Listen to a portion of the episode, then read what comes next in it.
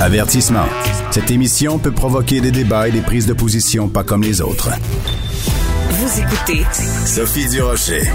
Québec amorce ce matin la toute dernière étape pour mener à une offensive pour contrer les effets néfastes des écrans chez les jeunes. On va parler de tout ça avec David Laplante, il est directeur général des centres Le Grand Chemin. Monsieur Laplante, bonjour. Bonjour. Vous allez participer aujourd'hui euh, aujourd'hui à cette consultation. On va peut-être commencer par le début, Monsieur Laplante. Euh, c'est quoi un centre Le Grand Chemin? Ben, les centres Le Grand Chemin existent depuis euh, tout près de 35 ans maintenant. On accueille des jeunes de 12 à 17 ans qui ont des problèmes d'alcool, drogue, de jeux excessifs et de cyberdépendance. Le dernier, la cyberdépendance, on accueille ces jeunes-là en traitement interne depuis environ six ans. Donc, on a été le, premier centre à avoir accueilli là, euh, un jeune qui avait uniquement un problème de, de cyberdépendance ou de troubles d'utilisation euh, d'Internet, là, bon, mais donc c'est ça. Les jeunes sont chez nous, c'est des jeunes garçons, filles de 12 à 17 ans, sont chez nous pour une période d'autour de 8 à 10 semaines. En parallèle de ce service-là, on, on, offre un service là, aux membres de l'entourage euh, et après la thérapie du, de l'adolescent, on offre un service euh, de, réinsertion sociale qui dure environ quatre mois. Ça prend combien Pourquoi ça prend autant de temps pour euh, traiter la cyberdépendance? C'est long quand même. Donc ça veut dire que c'est vraiment incrusté là, c'est vraiment accroché très très profond. Oui, en fait, euh, au Québec, il y a une trajectoire de service. Quand les jeunes euh, arrivent au grand chemin, euh, qu'ils ont besoin d'un traitement interne de forte intensité, ben c'est oui, c'est parce que c'est un problème qui est rendu très très omniprésent dans la vie de, de l'adolescent. Mais avant qu'il intègre nos services, il y a comme une, ben, il y a une trajectoire de service basée sur un niveau de soins là en fait que l'adolescent, ben, si quand on a besoin d'internes, parce qu'on a vraiment des sphères de vie qui sont très, très impactées par notre cyberdépendance. Et euh, donc, mais avant, avant de se rendre en interne, il y a d'autres services qui peuvent être euh, offerts à des jeunes qui euh, sont moins sont moins impactés. Oui. Comment euh, parce que donc euh, il y a cette euh, ces consultations là de la part de Québec. Donc c'est le gouvernement qui s'intéresse à ça. Il y a peut-être des gens qui disent ben le gouvernement a pas d'affaire à se mêler de ça.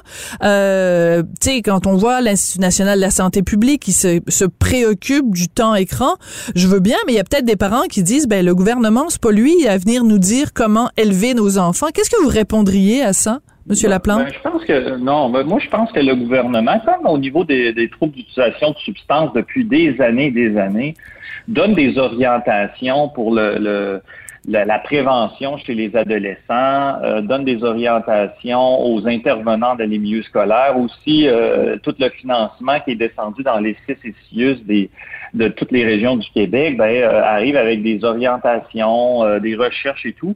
Donc, je, je pense que euh, oui, le gouvernement doit s'intéresser à, cette problématique-là, effectivement, parce que ultimement, c'est par c'est par eux qui, qui vont déployer le financement pour pour des programmes de prévention, pour le traitement.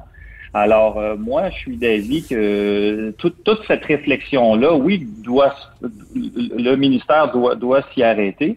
tout le monde, on doit tous s'y arrêter. Nous, comme milieu communautaire, les parents, euh, comme parents qui élèvent des adolescents, euh, tout, tout, le monde, on doit tous s'y arrêter. Alors, je, trouve que, cette initiative-là d'avoir un forum est très, très intéressant pour, pour tout le monde. La question que évidemment tout le monde se pose, c'est dans dans quelle mesure la pandémie a fait empirer les choses? Parce que bon, 18 mois là-dessus, on a passé beaucoup beaucoup de temps confiné, il y a eu beaucoup d'écoles à distance. Euh, dans quelle mesure vraiment ça a empiré les choses? Ou est-ce qu'on a exagéré ça et que ça a pas fait tant de différence que ça? Mais moi, je pense que la pandémie, où est-ce que euh, ça l'a euh, envenimé les choses? Écoutez, c'est dans la capacité du réseau de tous les intervenants à rejoindre la clientèle ayant une problématique de cyberdépendance. Ah! Euh, Donc c'est pas nécessairement qu'il y a eu qu'il y en a eu plus, c'est que ça a été plus difficile de rejoindre les jeunes pour les aider. Je résume bien, oui? Moi, voilà. Moi, c'est là-dessus que, moi, mon grand euh, inquiétude, que je sois professionnel ou père de famille, hein, c'est euh, c'est ça. C'est mon inquiétude, c'est de me dire, il n'y a pas moins de jeunes qui jouent. Euh, il y en a probablement plus, mais à, à ce niveau-là, il faut faire attention avec les chiffres. Ok, euh, c'est quand même, on sait qu'il y a autour de 1 euh, qui ont, de jeunes qui ont des problèmes de cyberdépendance. Euh, donc, euh, dans la population, si on pense que s'il y a 5, il y a 500 000 jeunes de 12 à 17 ans au Québec, 1% c'est 5 000, mais je peux vous dire que moi, on est très, très loin de rejoindre ces 5 000 jeunes-là euh, qui auraient une problématique de cyberdépendance. Euh, et je pense que la pandémie nous a amené à, à, à tester euh, nos, tous nos services et de se dire, ben, quand les écoles ferment, comme ce qui est arrivé hein, en début, en mars 2020, tout a fermé, on a eu un choc tout le monde, tout le monde, que ce soit personnel et professionnel. Euh, mais quand les écoles ferment, on c'est comme si on avait beaucoup de difficultés à rejoindre les jeunes, à aller les chercher là où elles se trouvent. Et hmm. une caractéristique des cyberdépendants, qu'on retrouve pas chez les, ceux qui utilisent des substances. ben en fait, c'est qu'ils sont, euh, sont très difficiles à, aller chercher parce que c'est des jeunes qui s'isolent énormément, énormément, énormément plus que les autres. Euh, qui, au niveau de la vie sociale, sont très, très retirés de la vie sociale.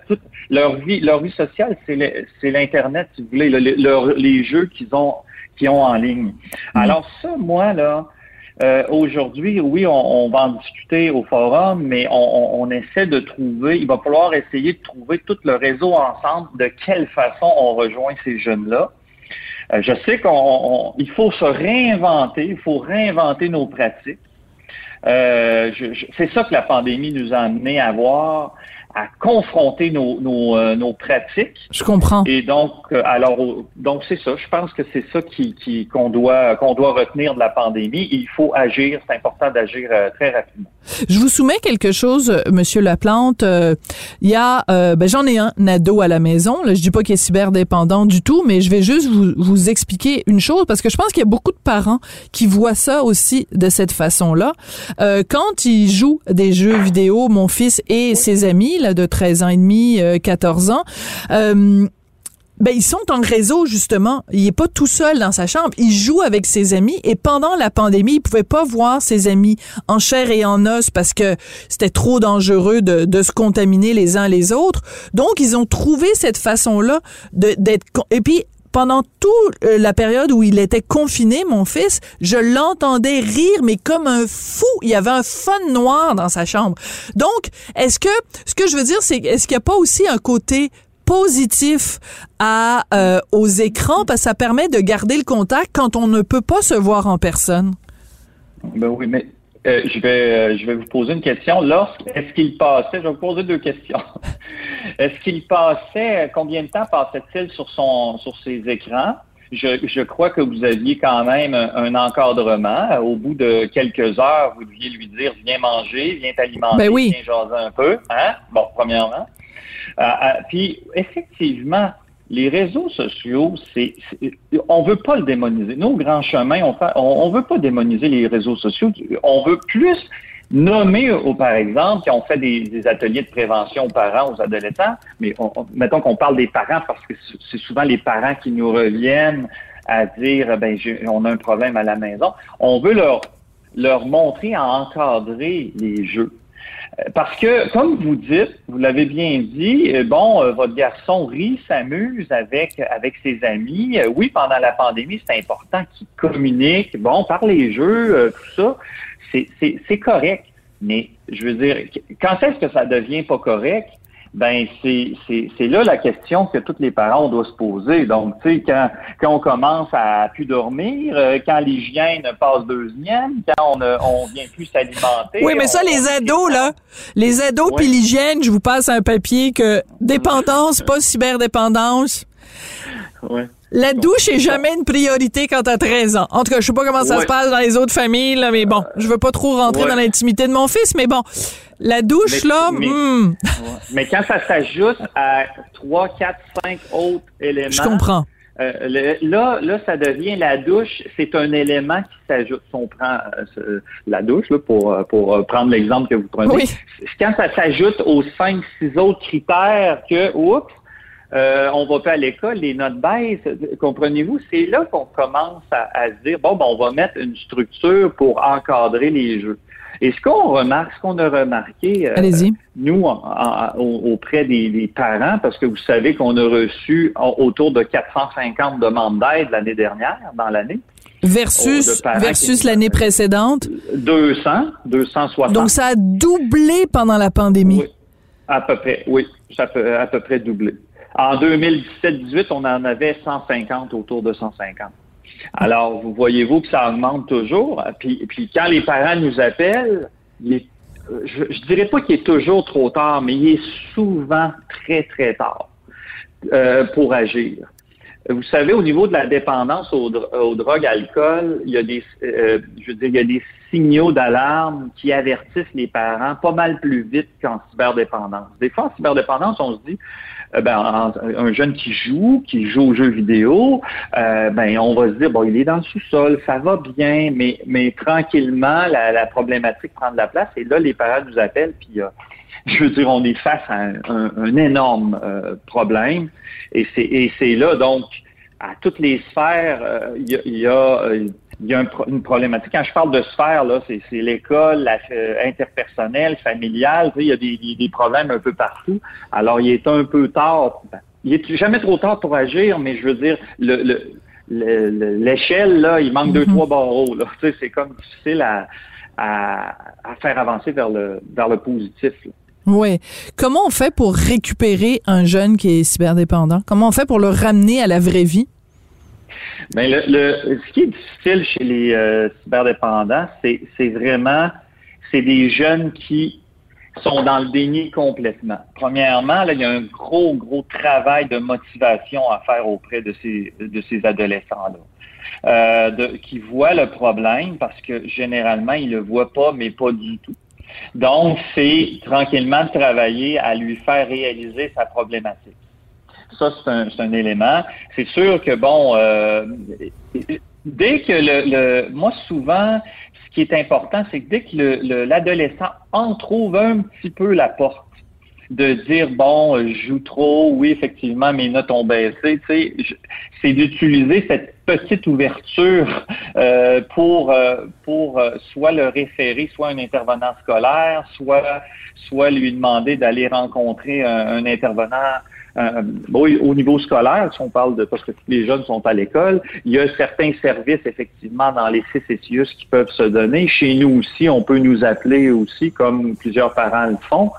Mais euh, donc, c'est de travailler la motivation, de lui faire voir justement qu'il y a euh, qu'il y a une petite problématique. Hein, c'est la technique des petits pas. Hein. Oui, oui. Euh, un jour à la fois. Oui. Ah, oui, c'est ça. C'est, euh, écoute, on, y va tranquillement. Mais associé à ça, avec un, encadrement dans la maison. Donc, écoute, on va diminuer les heures, on va, on va euh, de telle heure à telle heure, on, ne jouera pas, on va parler, on va faire une activité ensemble, familiale. Moi-même, en tant que parent, je vais de me dé euh, déconnecté, si je peux dire. J'utiliserai pas mon téléphone de telle heure à telle heure parce que vous savez, les enfants nous observent énormément. C'est ça. deux enfants, et ils m'observent. Quand j'amène du travail à la maison un peu trop tard, ils me le nomment. Et effectivement, il faut qu'on, nous aussi, les bottines suivent les babines, comme on dit en euh, l'expression dit. Il faut qu'on on soit un exemple. Ça passe par l'exemple des parents aussi. Mm. Alors, euh, euh, c'est tout ça mis en place en même temps que nous, à la maison, on fait des actions, on utilise la motivation des jeunes, on, on travaille la motivation que, pour que le jeune ait cherché une forme d'aide. Oui, c'est ça. Beaucoup d'accompagnement. Mais, mais j'aime beaucoup votre exemple où, euh, quand vous dites les, les, les, jeunes nous regardent, ça donne rien de dire à, à, à, notre jeune, lâche ton cellulaire si de l'autre main, si la main droite lui arrache son cellulaire pour qu'il arrête d'être dessus, puis de la main gauche, nous, on prend notre cellulaire pour voir si on n'a pas un courriel de Cube Radio nous disant, hey, t'as une entrevue demain matin avec David Laplante. Ça... C'est pas, c'est, euh, c'est incongruent, c'est complètement, ça n'a aucun effet voilà. Donc euh, il faut il faut il faut se regarder dans le miroir, puis c'est pas tout le monde nécessairement qui est prêt euh, à faire ça non plus. Ben écoutez, merci beaucoup monsieur Laplante euh, d'être venu nous parler de ça aujourd'hui, mais j'avoue que les chiffres que vous nous donnez sont quand même assez inquiétants. Donc prenons soin de nos de nos jeunes puis posons-nous aussi les bonnes questions. Je rappelle que vous êtes directeur général des centres Le Grand Chemin et que vous participez donc à cette consultation sur la cyberdépendance en fait, sur les effets néfastes des écrans chez les jeunes. Merci beaucoup. Merci. Bonne journée. Bon, alors je vous disais que euh, il fallait faire attention à notre utilisation des écrans. Par contre, si les écrans vous l'utilisez pour écouter Cube Radio, ça vraiment, il y a aucun problème. C'est une, une belle dépendance. Merci beaucoup d'avoir été là aujourd'hui. Merci à Rémi Poitras à la mise en onde, à la réalisation. Merci à Florence Lamoureux et Maude Boutet à la recherche. Et je vous dis merci beaucoup d'avoir été là. Puis on se retrouve demain.